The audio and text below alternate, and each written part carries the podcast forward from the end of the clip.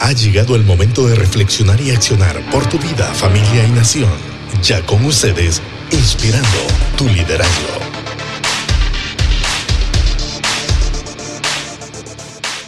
Qué bueno, bienvenidos a este Congreso Z2810. De verdad que es apasionante estar entre personas que tienen un amor por la comunidad, tienen un amor por la iglesia, tienen un amor por la familia, tienen un amor por la juventud. Hay gente aquí esta tarde, esta noche, me dice amén. Así espero, así es. Me conocen, sí, como, como Raúl Paz Jr., mi papá es Pastor Raúl Paz, él pastorea una iglesia, se llama Misión Pastoral más de 30 años de ministerio. También él fue presidente de la Asociación de Pastores de San Pedro Sula y tiene un carisma por eh, toda la ciudad, lo quieren tanto y pues hemos recibido ese legado de parte de mi papá, Pastor Raúl Paz. Y por eso a mí me dicen Pastor, eh, Raúl Paz Jr., me puse el Junior porque pues para diferenciarme de mi papá. Pero les quiero decir algo. Eh, a veces sé que yo no soy Raúl Paz Jr. A veces yo creo que no soy esa persona que espero ser. ¿Y cuántos a veces hemos decidido tirar la toalla más de alguna vez? ¿Cuántos de nosotros más de alguna vez hemos dicho, ah, ya para qué esto? ¿Ya para qué Raúl Paz? ¿Y ese proyecto de Raúl Paz qué? Ya. Ah. Olvidémonos de Raúl Paz y sus proyectos. No. Y no sé si en multimedia tenían el video al fin, no, ¿verdad, mi amigo? Allá no, ¿verdad? No se pudo, ¿verdad? Ese tema de la tecnología es bien complicado, ¿verdad? Traí un videito ahí para que pegáramos en este sentido a lo que estábamos hablándonos y refiriéndonos. Pero es que a veces habrá que encontrarnos con nuestro yo. A veces habrá que encontrarte con tu propio yo para descubrir ese llamado, ese propósito para tu vida. Quiero que en esta noche despertemos, encontremos a ese yo, a esa persona que está dentro tuya. No me refiero a la persona de Raúl Paz Jr., como les dije, y como algunos me conocen, de repente algunos han escuchado de mí, nos hemos encontrado por ahí. No, encontrarte con esa persona, con ese yo que a veces no es ese que reflejamos, ese personaje de las redes sociales, donde la vida virtual que vive es una cosa, pero la vida real es otra. Con ese yo quiero que nos encontremos en esta tarde noche. Y les traigo, hay una slide que le traje ahí a continuación, de esta pintura renacentista, complicada la palabra, ¿verdad? Del renacimiento es la pintura que Miguel Ángel hizo en el, los 1500 y está dibujada allá en la capilla Sixtina, en Italia. Y nos habla de la creación.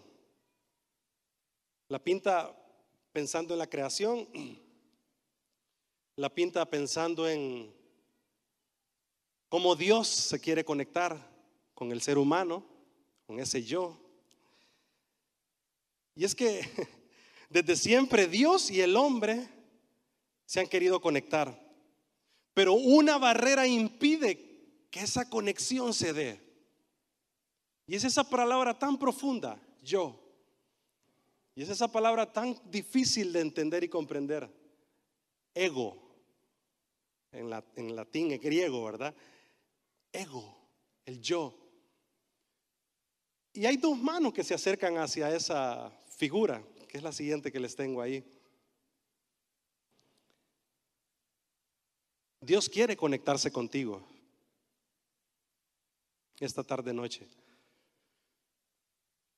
Y no creas que estás por casualidad aquí. Aún los niños que están aquí, aún mi hijo Santiago que tiene casi ya los cinco añitos, aún bebés que tenemos en brazos, ¿verdad? No crean que estamos aquí pues porque alguien nos llamó y dijo que va a haber un congreso, un evento y que pues hay que ponerse una viñeta en la mano y hay que seguir las reglas de un evento, un congreso. No, yo te quiero decir esta noche, Dios tiene un propósito para ti esta noche aquí en este lugar. Y quiere extender su mano y conectarse con la tuya. Y escúchenme, porque también tenemos un mal enfoque cuando hacemos los eventos.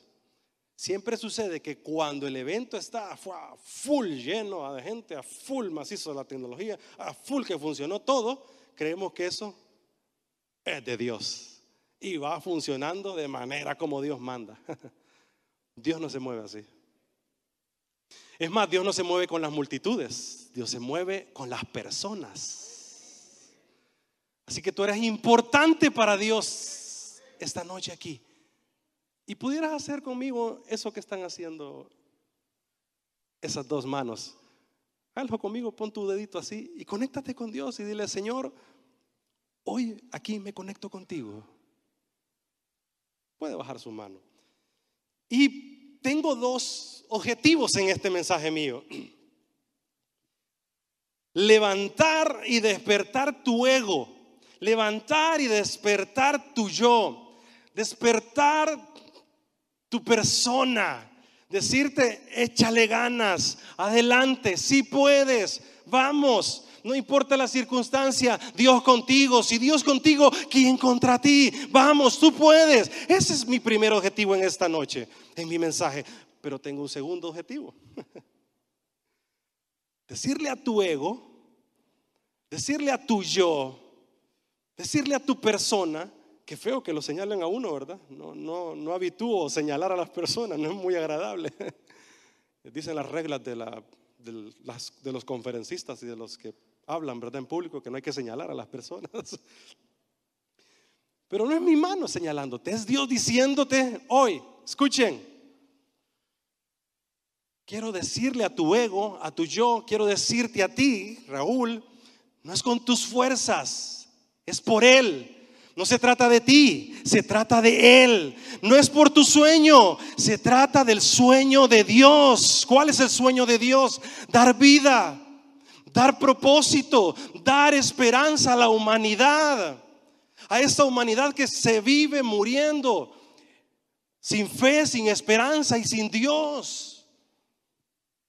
Dios te dice esta noche, no estás aquí porque te, te, llamaron, pues el pastor Francisco te llamó y Brian te llamó o alguien te convocó, viste en las redes por ahí, te viniste. No, es siempre Dios pensando en ti. Y yo te digo esta noche, Dios está pensando en ti, pero tranquilo, te quiero decir a ti, a tu ego, a tu yo. No te está llamando aquí para solamente que te sentes y no. Te está llamando porque tiene propósitos y planes con tu vida para que también puedas llevar ese mensaje de esperanza a otros que tanto lo necesitan. Nosotros, nosotros, nosotros estamos muy tranquilos aquí en este momento, con el aire, pues muy cómodos, sentados, disfrutando, pasando bien el momento, claro que sí, siendo desafiados, inspirados por Dios, pero allá afuera hay una vida real. Allá afuera hay una realidad donde miles de jóvenes están muriendo sin fe, sin esperanza y sin Dios. Cuando usted visita el materno infantil, que yo lo hice hace un tiempo atrás, llegaba y le preguntaba a las enfermeras, le decía, eh, Wow, nos mostró el lugar donde atienden a las niñas adolescentes. ¿Sabe qué lugar ocupa en la vida real Honduras? ¿Sabe qué lugar ocupa en la vida real Honduras con los casos de niñas embarazadas? Mamás adolescentes ya teniendo niños, ¿verdad? Criando hijos. Honduras ocupa el segundo lugar. Yo podía ver en el materno infantil, solo en el materno infantil, la doctora nos decía, mire Raúl, a veces vienen al mes al mes. Vienen a veces entre, híjole, entre 80, 90, 100, 150 niñas embarazadas de alto riesgo para el bebé y de alto riesgo para ellas. Cuando tú te vas a las calles y ves la realidad que vivimos en nuestra Honduras y en Latinoamérica es parecido más o menos. En Honduras tenemos entre 700 mil y 800 mil niños jóvenes, adolescentes, 800 mil a 700 mil personas que pudieran estar trabajando. 700 mil, 800 mil personas que pudieran estar trabajando, pero ni trabajan y tampoco lo peor, ni estudian. Es un ejército. Si metemos ocho mil personas a un lugar, ocho mil personas le truenan, papá. Se mira que el gential de gente, como diría alguien por allá en el pueblo, ¿verdad? Ocho mil personas es bastante. Meta ochenta mil, es un estadio. Meta ochocientas mil personas. Es todo un ejército de ninis. ¿Han escuchado el término? Ninis. Ni trabajan ni estudian. Hubo una tasa de, homicidios en nuestro país. De cada 100 mil personas estábamos llegando a los 80 y pico de personas. Una tasa increíble, cuando en otros países se da una tasa de cuatro personas, de ocho. Aquí nomás Costa Rica, no nos vayamos lejísimo allá a Suecia, no, aquí nomás Costa Rica. La tasa ellos estaba en ocho personas. Cuando le subió a 10 se preocuparon. ¡Ah! ¡Qué terrible! A nosotros no nos subió a 10, nos subió 10 veces. Ocho personas, 80. Esa es la realidad que quiero que tu corazón sea redarguida en esta tarde noche. Quiero decirle a tu ego que no es con tus fuerzas, es con las fuerzas de Dios, que no se trata de ti, se trata de Él, que no se trata de tu sueño, se trata del sueño de Dios para alcanzar a toda esta generación sin fe, sin esperanza y sin Dios. Y les quiero contar algo de mí, rapidito. Yo, yo era un líder que quería cumplir mis sueños. Y andamos por ahí, a veces predicándole, diciéndole a la gente, Dios quiere cumplir tus sueños. No, Dios no quiere cumplir el sueño de nadie. Dios lo que anda buscando es gente que quiera cumplir su sueño, el propósito de Dios. Porque la gente por andar buscando sus sueños, queriendo complacer sus sueños, nunca satisface su vida, nunca satisface esos sueños, porque el ser humano siempre quiere más, quiere más, es insatisfecho. Hoy pudimos ver la noticia, esta semana pudimos ver la noticia de, un cantante famoso, ¿verdad? Que lastimosamente tomó eh, la decisión de colgarse, quitarse la vida, ¿verdad? Hace unas semanas atrás, un amigo de él, muy cercano también de otra banda súper famosa, también decidió quitarse la vida. Y su hijito le escribió en una taza, sale en las redes sociales, le escribió en una taza a él, papá, ama la vida. Papá, disfruta la vida, ama la vida. Y le dejó un escrito corto ahí en una taza. Yo decía, ¿cuánto estamos dejando pasar que la gente se vaya sin fe, sin esperanza y sin Dios? Yo creo que esta noche es el momento oportuno de que nuestro corazón diga, sí, necesito trabajar por el sueño de Dios. Y Dios te quiere incomodar esta noche para que el sueño de Dios se cumpla a través de tu vida, de mi vida. Así que hay una persona extraordinaria que se refiere en este sentido en la Biblia y es Jeremías, en el capítulo 1. Yo le llamo el profeta que desafió su yo. Jeremías, en el capítulo 1, específicamente en el versículo 1, voy a hablar de los primeros nueve versículos y los voy a dividir en tres partes. La primera es del 1 al 3.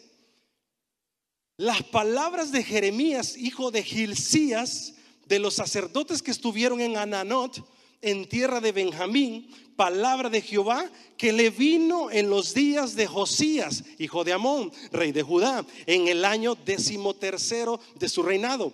Le vino también en días de Joacín, hijo de Josías, rey de Judá, hasta el fin del año undécimo de Sedequías, hijo de Josías, rey de Judá, hasta, dígalo conmigo por favor, hasta, no, no lo escuché, a ver un poquito más fuerte, hasta ¿Hasta cuándo? Hasta la cautividad de Jerusalén en el mes quinto. Eh, yo creo que a veces se percibe a los líderes y a los pastores como hombres y mujeres infalibles. Yo creo que a veces también percibimos a los hombres y mujeres, pastores, líderes, que servimos a Dios como personas intocables, casi como verdaderos genios de la lámpara, donde nunca se inmutan por nada, cuya inteligencia lo lleva a resolver toda clase de desafíos. Y lo vemos como alguien, wow, que decimos, este no quiebra ni, un, ni una taza. En el caso de Jeremías encontramos a un prototipo totalmente diferente a esas personas que escuchamos, vemos y a veces nos mostramos de esa manera y no debería de ser así. Que si he quebrado tazas yo, hmm, pregúntenle si aquí está mi esposa y mi hijo. y siempre me acompaña. ¿Ustedes quieren ver a un hombre? Pues primero miren a la mujer y a sus hijos. ¿Ustedes quieren ver cómo va ese hogar, cómo va esa casa? Volteen a ver a los niños de esa casa. Que si Raúl no ha quebrado tazas, he quebrado vajillas completas. Ahora no se ría de mí. ¿Cuántos de ustedes han quebrado un par de vajillas por ahí? No me digan nada. No, no se quemen pues.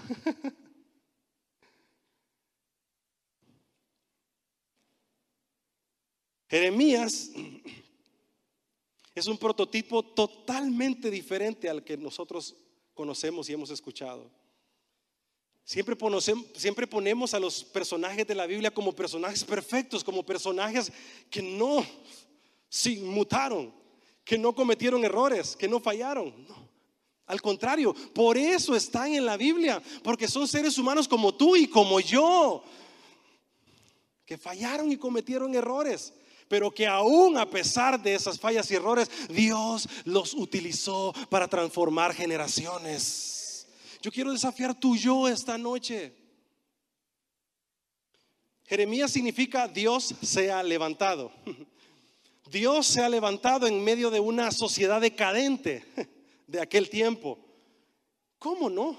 Hoy, hoy tenemos una sociedad decadente, hoy tenemos una sociedad realmente perdida, una sociedad que se, que se debate entre la vida y la muerte realmente que ya está con la cámara de oxígeno pidiendo las últimas ya. El contexto de Jeremías es este. Le leo rapidito alguna cuestión histórica de Isaías para que usted se ponga en el contexto donde estaba viviendo Jeremías, porque casi siempre agarramos la Biblia y leemos un texto y de ahí queremos sacar todo, ¿verdad? Lo que dice ese texto. No, hay que leer todo el cuadro y se los voy a presentar así rapidito. Jeremías vivía en un pueblito que se llamaba Ananot. Venía de una familia sacerdotal. O sea, su papá, Gilcías, que ahí se menciona, era sumo sacerdote del primer rey de cinco. Jeremías vivió en el proceso de los últimos cinco reyes de Judá. Israel tenía dos reinos, el reino de Judá y el reino de Jerusalén.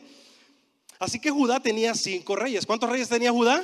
Cinco. Eh, de los cinco, los cinco los vivió Jeremías. Josías, Joacás, Joacín, Joaquín y Sedequías. Se mencionan algunos ahí en el texto que yo les leí. Los cinco son Josías, Joacás, Joacín, Joaquín, Sedequías. El único ahí pasable eh, fue el primero, Josías. De ahí de los otros cuatro, uno peor que otro. No se saca nada de ninguno de ellos. El papá de Jeremías, Gilcías, era el sumo sacerdote cuando estaba el rey Josías. Y otra cosa interesante es que Jeremías fue llamado de muy corta edad. Se cree que entre los 14 y 16 años fue el llamado de Jeremías para ser vocero de Dios ante esa generación, ante ese pueblo. Siempre fue vituperado, amenazado, forzado a huir. Jeremías siempre anduvo con un cepo, por muchos años anduvo con un cepo cargándolo ahí. Jeremías fue criticado injustamente en las redes sociales de aquel momento.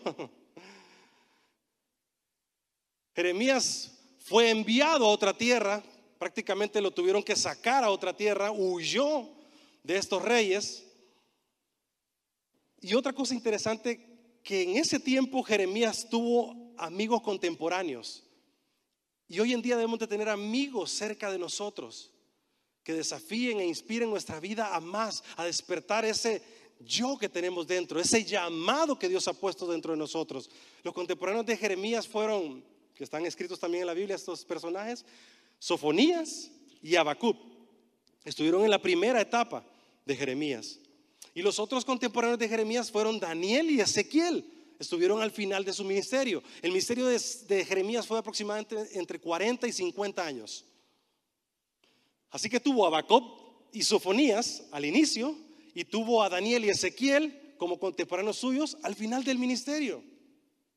Y algo interesante que vamos a sacar más adelante de esta historia es que sucedió con estos amigos que Jeremías tenía, contemporáneos de él. Israel, ¿cuál era el, el contexto de Israel. Bueno, estaban viviendo en el cautiverio, una calamidad tremenda, persecución por todos lados.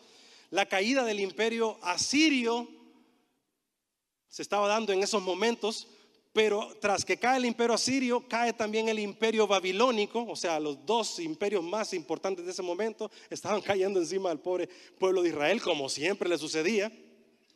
Recuerdan al imperio babilónico con Nabucodonosor, ¿verdad? Como el rey de ese imperio. Así que el imperio asirio pasa a un lado, es desterrado por el pueblo babilónico y Babilonia llega a ser el nuevo imperio del momento. Así que Israel está en medio de toda una masacre, de toda una calamidad, de una persecución impresionante.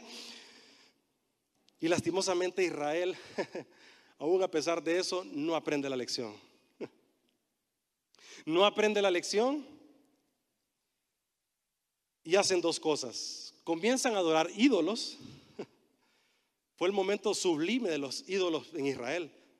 Acera, Maloc, Moloch, para como le quieran decir. Era Maloc, ante todo era Maloc. Moloch era un dios al que los israelitas le sacrificaban los niños. Así que dos cosas se dieron en este pueblo de Israel en este momento adoración de ídolos y el sacrificio de los niños. De repente puede ser un poco aburridita la historia, pero lo que sucede con el ser humano es que vuelve a repetir la historia de nuevo. y por eso le, le, cuento el contexto de lo que le está pasando a Jeremías y al pueblo de Israel. ¿Y por qué le estaba sucediendo a esto a Israel? Miren algunas distinciones que se encuentran en estos libros que hablan de Israel. También están escritos en las crónicas y en los reyes. El pueblo de Israel era falto de sinceridad y poco auténtico. Si usted anda lápiz y papel, debería notar esas cosas porque a su yo le va a hablar. Como me habló a mí. Falta de sinceridad y poco auténticos, hipócritas, deshonestos e injustos. O sea, cero empatía para con la comunidad para con su prójimo. Fornicarios, sexo inmoral al extremo. Tiranos en contra de los más débiles. O sea, cero proyección social. Y otros, entre otras muchas cosas, calumniadores. O sea, que en las redes sociales de aquel tiempo, ¡ay, papa! Al pobre Jeremías se lo comían vivo, ¿verdad? Como hacen con muchos de los pastores hoy, de los líderes que trabajan en las iglesias, ¿verdad? Y no crean que es que la gente inconversa, los que no conocen Dios, que por cierto no me gusta esa palabra inconverso. A ver, ¿cuántos inconversos vinieron esta noche a la iglesia? Ah, qué pena daba levantar la mano. a ver, los amigos que vinieron, levanten la mano. uno se siente así como que, o sea, o sea, como que soy de otro planeta, ¿verdad? Pues el pueblo de Israel estaba siendo hipócrita, cero empático, sexo inmoral al extremo, cero proyección social, calumniadores al extremo. ¿Qué le pasaba al pueblo de Israel? Pero, pero vengamos aquí al planeta Tierra. ¿Qué le pasa al pueblo de Dios? ¿Qué le pasa a nuestro yo hoy en día? Que parece que volvemos y repetimos la misma historia. Y el texto con el que terminé el versículo 3, les, leí, les decía que repitieran iba, conmigo. ¿Cuál era la palabra que les dije que repitieran? A ver si se acuerdan. Hasta. ¿Hasta qué? Hasta la cautividad. Hoy tenemos a toda una generación deportada. Cuando dice cautividad, la palabra original de ese texto ahí en el hebreo es un pueblo deportado hasta que fueron deportados. Hoy tenemos a toda una generación de deportados, no solamente territoriales, sino que psicológicos. Psicológicamente deportados. Hoy tenemos una generación que territorialmente, por ejemplo, de Estados Unidos, perdón, de Centroamérica viajan hasta Estados Unidos. Son miles de niños con el trabajo que, así, que estábamos haciendo en, en en mi momento, que ahora Alan está desarrollando un trabajo maravilloso también. En el momento que yo estuve, tuve la oportunidad de trabajar con World Vision y creamos en San Pedro Sula el grupo de voluntarios de World Vision y estuvimos en el centro, el Edén, le dicen eh, aquí en San Pedro Sula. Eh, y pues después le pusieron el, nombre del centro, del migrante, el niño retornado, algo así, ¿verdad? Eh, y la mayoría de esos buses que venían lunes, miércoles y viernes, por cierto, ¿alguien conoce el centro El Edén? De atención a los niños, el Edén. ¿Alguien aquí me puede levantar la mano? Que no sea Alan, ¿verdad? Porque Alan sí lo conoce. Nadie en el auditorio. Siempre hago la pregunta. En las iglesias donde voy yo, donde quiera que voy, siempre hago la consulta si alguien sabe. ¿Dónde está el centro de atención a estos niños? No, nadie. Híjole, se vuelve a repetir la historia, ¿verdad? Tenemos a niños desnudos, tenemos a niños abandonados, tenemos a niños deshonrados, tenemos a niños deportados. Y el yo nuestro siempre nos dice, no, es que yo tengo que atenderme primero a mí. Y es difícil este mensaje, porque yo me lo he estado predicando durante este tiempo que estoy en esta etapa de mi vida. Porque como les dije, yo quise cumplir mis sueños en un momento de mi vida. Yo dije, basta. No es mi sueño, no se trata de mi sueño, se trata del sueño de Dios para con la humanidad. Esta humanidad está necesitada de Dios, de esperanza, de vida. Esta humanidad se está perdiendo, iglesia. Y nosotros somos los llamados a ir tras ellos. Pero hay una barrera que recuerdan el dedo de Miguel Ángel, de Dios y la humanidad. ¿Recuerdan esos dos dedos conectándose? Hay una desconexión ahí. Y la iglesia ha perdido esa desconexión. ¿Por qué? Porque esa palabra ego, esa palabra yo, ha hecho una barrera, ha creado una barrera. Como te dije, el primer objetivo de mi mensaje es animarte, pero el segundo también es hablarte a tu ego, a tu yo. Levanten la mano los sanpedranos aquí, porque me dijeron que venían de muchos lugares, pero levanten la mano los sanpedranos así, levanten la mano, muy bien. Aquí, muy bien, muy bien, hay un buen grupo. Pues alguno de ustedes tuvo que haberme dicho dónde estaba el hogar de niños, el Edén, que es ahora el centro de migrantes, ¿verdad? Que está utilizándose para eso. Lunes, miércoles y viernes estábamos atendiendo a niños que venían desde México, que los deportaban a San Pedro Sula, y los de World Beach nos dijeron, ok, ustedes van a trabajar con nosotros, pero ojo, vamos a prepararlos psicológicamente porque el trabajo va a ser muy duro. ¿Sí? Más de alguna de nuestras amigas, Alan aquí está que me podrá confirmar, algunos de nuestros amigos, de nuestras amigas realmente lloraron y no pudieron hacer la labor como era al ver esos niños bajando de esos buses, uno tras de otro, cientos de niños lunes, miércoles y viernes bajándose de esos buses. El centro del hogar eh, de, niños, ¿verdad? De, de, migrantes retornados, niños específicamente, está ahí por el asilo de ancianos, aquí en el sector del barrio Medina, ¿es verdad, Alan? Sí, es Medina, ¿verdad? El sector aquí de Medina. En el sector de Medina, ustedes conocen el asilo de ancianos, los sanpedranos, sí, ¿verdad? Bueno, en ese sector, ahí enfrente está el lugar donde se atienden a todos los niños migrantes que vienen desde México. Y son cientos de niños que van solos, sin papás. O sea, son niños retornados sin acompañamiento. Yo creo que es el momento de levantar nuestra vista al cielo y, y, y pensar que necesitamos transformar nuestra sociedad. Y la sociedad comienza a transformarse cuando comenzamos transformándonos nosotros, nuestro yo. Y yo no quería traer esta, noche un mensaje, pues, así como que de mucho aplauso, no, no, la verdad que quería hablarte a tu yo. No quería un mensaje que fuera, pues, de repente más motivador y no. Yo quería hablar a tu corazón y decirte que Jeremías fue llamado por Dios. Y aquí es donde ves, viene el verso 4 y 5. Y estoy en la parte final de este mensaje. Dice el 4, El 3 específicamente, el, 4 por favor, sí, el 4. Vino pues palabra de Jehová a mí diciendo, antes que te formase en el vientre te conocí y antes que naciese se santifiqué. No, este texto creo que debemos de leerlo todos juntos, ¿le parece? Lo puede leer conmigo, por favor, a ver, uno, dos, tres. Vino pues palabra de Jehová a mí. Puede ser un poquito más fuerte, iglesia, a ver si trajo su Biblia, encienda su Biblia o abra su Biblia. Ahí está también, ¿verdad? El texto. Vino, a ver, uno, dos, tres. Vino pues palabra de Jehová a mí diciendo, antes que te formase en el vientre te conocí y antes que nacieses te santifiqué, te di por profeta a las naciones. Y yo dije, ay, ay Señor Jehová, he aquí no sé hablar, porque soy niño. Y me dijo Jehová, no digas soy un niño, porque a todo lo que te envíe irás tú y dirás todo lo que te mande. Quiero quedarme ahí en ese texto.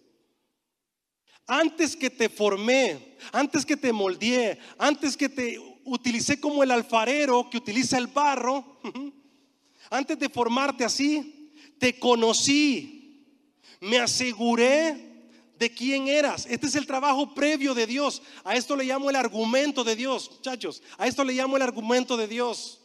El 4 y 5 le, llamo el argumento de Dios. Antes que nacieses, antes de que dieras a luz, antes de que salieras del vientre de tu madre, te santifiqué, te aparté, o sea, te preparé. Es más, celebré cuando vi a tu espíritu y veía en ti lo que ibas a hacer, celebré. Qué lindo lo que dice el Señor. Cuando te vi, celebré, te preparé, te aparté para ese propósito y te di por profeta. ¿Sabe cuál es la palabra original ahí en ese texto? Profeta, inspirador. Dígalo conmigo, inspirador. Voltea que está la para suya, volteelo a la guapa o al guapo. Inspirador, dígale, inspiradora. Te puse por profeta, te di por profeta, por un inspirador. Muchachos, chicos, líderes, papás, mamás, pastores, iglesia en general. Dios te escogió antes de la formación del mundo. Dios te conoció desde antes. Dios desde antes que nacieras te santificó. Te dio por profeta, por inspirador de naciones. Las palabras, los verbos que están aquí, por cierto, cuando estudiamos la Biblia los verbos son muy importantes. Y el verbo conocí, te di, te santifiqué.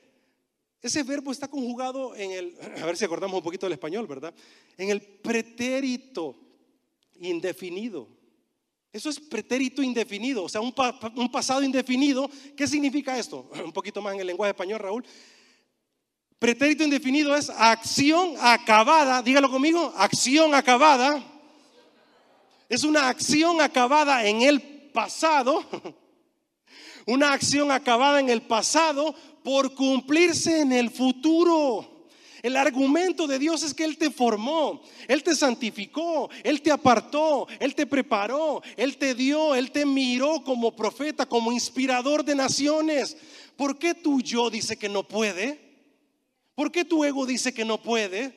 ¿Por qué en Latinoamérica nos cuesta, hasta hacemos eh, barra, ¿verdad? Sí, se puede, sí, se puede. y hasta hacemos barra en ese sentido.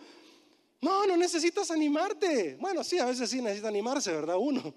Pero yo te digo esta noche, ya Dios puso en tu vida, en tu corazón, desde antes, ya puso todo y lo preparó todo para que tú fueras de bendición para las generaciones futuras, para tus hijos, para tu familia, para tu sector, para esos niños migrantes que vienen. Para esos pandilleros que están en dificultades allá en la calle. Para esa gente que está pasando dificultades allá cuando suceden homicidios terribles en nuestra ciudad para tu comunidad. Dios ya te diseñó y te preparó para este momento. Escúcheme aquí, Dios no te preparó para solamente estar en una iglesia encerrado. No. Dios te preparó y te puso todo. Y esta es la antítesis de mi vida. Es ahí donde tienes que descubrirte. Este es el argumento de Dios. Cuando tú te encuentres en esta antítesis de tu vida, miren, todo lo que Dios trabajó por tu diseño, Él ya lo hizo. La parte de Dios ya está. Ahora viene la parte final, el verso 6, por favor. Y yo dije, ah, Señor mío, he aquí no sé hablar, soy un niño. Y me dijo el Señor, no digas soy un niño, porque a todo lo que te envíe irás tú y dirás todo lo que te mande. No temas delante de ellos, porque contigo estoy para librarte. ¿Dice quién? ¿Quién dice? Y extendió Jehová su mano, después de esa plática, y extendió su mano Jehová y tocó mi boca. ¿Saben cómo es esto? No solamente es como, como lo dice el texto ahí realmente en el lenguaje de la Reina Valera, va el 60. ¿Saben lo que hizo Dios? Abrazó a Jeremías. Lo abrazó y le dijo, hijo, todo lo que te digo es cierto, es verdad, créelo. Y Dios te abraza esta noche. Niños que están aquí, jovencitos de los más pequeñitos que creen que pues de repente, ¿para qué estoy aquí esta noche? Dios quiere usarte. Y Dios tiene un propósito para tu vida. Y Dios esta noche te está abrazando. Y dice que extendió la mano, tocó su boca y le dijo, he aquí he puesto mis palabras en tu boca. Señor, no sé hablar. No digas, no sé hablar. No digas eso porque ya te afirmé. No insistas, no permanezcas en eso. ¿Les ha pasado a veces que ustedes están ahí en suyo no en ese fantástico hombre que está ahí en las redes sociales, ¿va? No en esa fantástica mujer, ¿va? Que cuando yo me encuentro con algunas personas que yo las miro en la red social. Que nunca las había visto, volteo ver la red social y digo, ah, ok, eh, eh, mm, mm, ok, ok, así es. Cuando ya la busco como persona, Digo, ¿dónde está? ¿Dónde está? Y me tocan aquí, ¿verdad? Espere que estoy buscando un tipo que guapo, el belto, así como, como Johnny Bravo, ¿verdad? Como Arnold Schwarzenegger. Eh, espere, disculpe que estoy buscando a la persona. Hermano Raúl, soy yo, el, que le estaba hablando. Ah, sos vos, digo yo, ¿verdad? Y lo miraba aquí, gigantón, ¿verdad? Dos metros, ¿verdad? Ojos azules, ¿verdad? Se cambió totalmente. Me estaba, ah, ¿qué tal? Mucho gusto, tú eres el de la foto, ¿verdad? Pues te hablo a ese yo, no al del Facebook. Te hablo a tu yo. Dios te preparó, te diseñó. Y aunque yo le llamo a esta plática última el argumento del yo. Aunque tú digas, yo no puedo, yo vengo de una familia inútil, yo vengo de una familia pobre, es que mi sector es bien pobre, yo soy bien pobrecito. Nadie me quiere, todos me odian. ¿Ah? Soy un vil gusanito.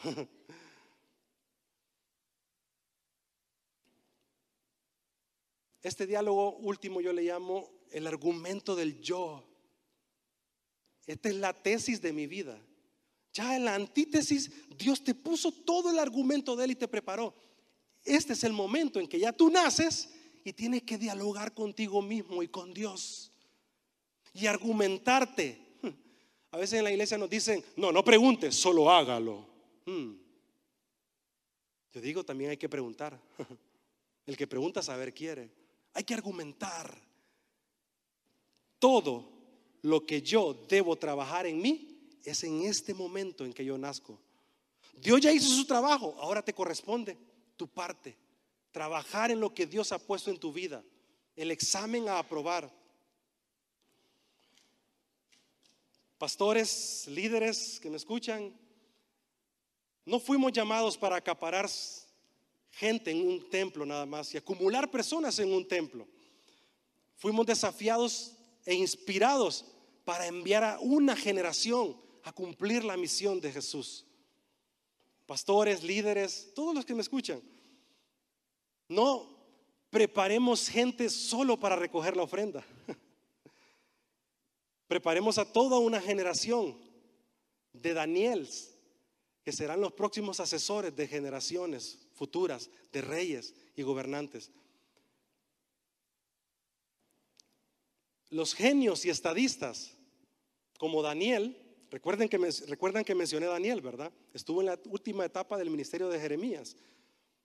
Los genios y estadistas, como Daniel, son el resultado de mentores e inspiradores, como Jeremías.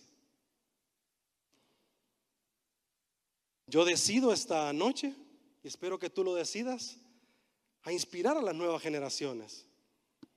Y el último texto que les quiero leer es lo que sucede al final de los días de Jeremías. Segunda de Crónicas, el segundo libro de Crónicas 36, es el último capítulo de las crónicas, no de Narnia, las crónicas de los reyes de este pueblo de Israel. Jeremías 30, perdón, eh, segunda de Crónicas, segundo libro de Crónicas 36, 22.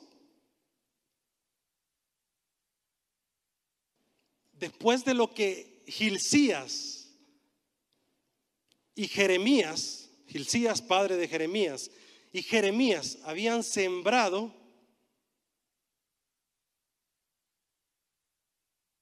Dios le permitió a Jeremías y Gilcías dejar un legado para una generación. Y está en el versículo 22. Mas al primer año de Ciro, rey de los persas, para que se cumpliese la palabra de Jehová por boca de quién dice? De Jeremías. Jehová despertó el espíritu de Ciro. Es que Dios trabaja aún con las personas que creemos que, que Dios no puede usar. Porque a veces creemos que solo Dios usa a las personas que van a una iglesia. Si usó a la burra de Balaam,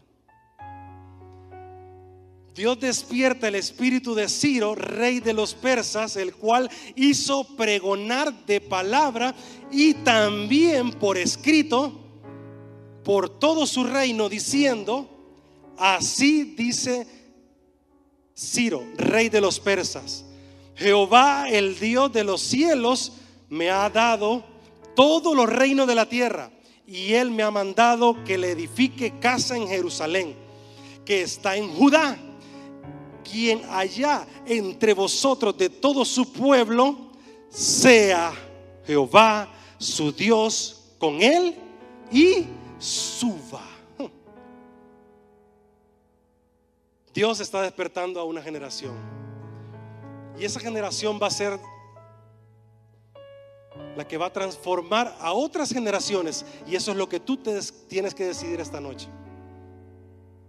Y es difícil, porque tienes que trabajar con tu yo.